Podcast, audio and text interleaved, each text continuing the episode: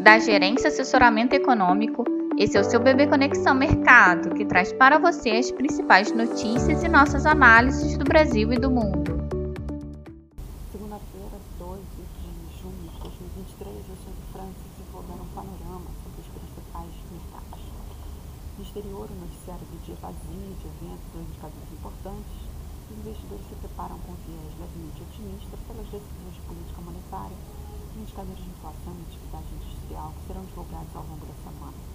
Para os Estados Unidos, as expectativas majoritárias são de que o Fed fará uma pausa no próximo FONC, no dia 14, deixando os juros estáveis na faixa entre 5 e 5,25%, é, deixando em aberto quais serão os próximos passos. Para o BCE, a expectativa de continuidade na trajetória da elevação de juros e o BOD deve manter sua política estimulativa. Nesse contexto, a tendência é que haja ajustes para baixo nas taxas dos treasuries e no dólar.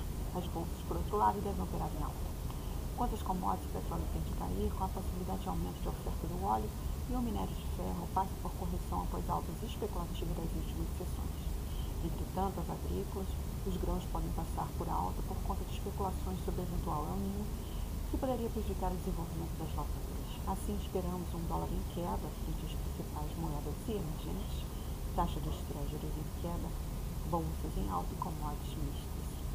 No Brasil, os ativos devem seguir de olho no panorama global, onde investidores em compasso de espera pelas decisões de política monetária do FED do BCE no decorrer da semana, além do CPI dos Estados Unidos amanhã. Na cena local, os agentes seguem monitorando a tramitação do arcabouço fiscal no Congresso e o noticiário em torno da PEC da reforma tributária. No mais, a pesquisa Fox da semana ganha destaque na sessão diante da onda de revisões em baixa de inflação de 2023 e 2024 por algumas casas, o que reforça o debate sobre o início do ciclo de cortes da Selic. O Banco Central promove hoje sua live semanal às 14 horas e Campos Neto profere palestra às 15h30. Assim, após os ganhos recentes, esperamos alguma acomodação para os ativos domésticos, embora o clima interno permaneça positivo. Com isso, Ibovespa pode operar em alta, seguindo as bolsas globais, mas a queda das commodities pode limitar o desempenho.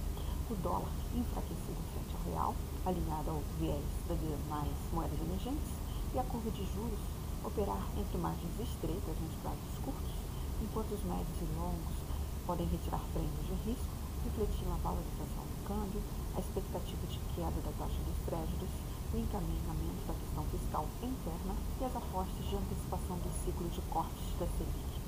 Em suma, Esperamos um dólar em queda, curva de juros em queda e Ibovespa em alta. Um bom dia a todos e bons negócios.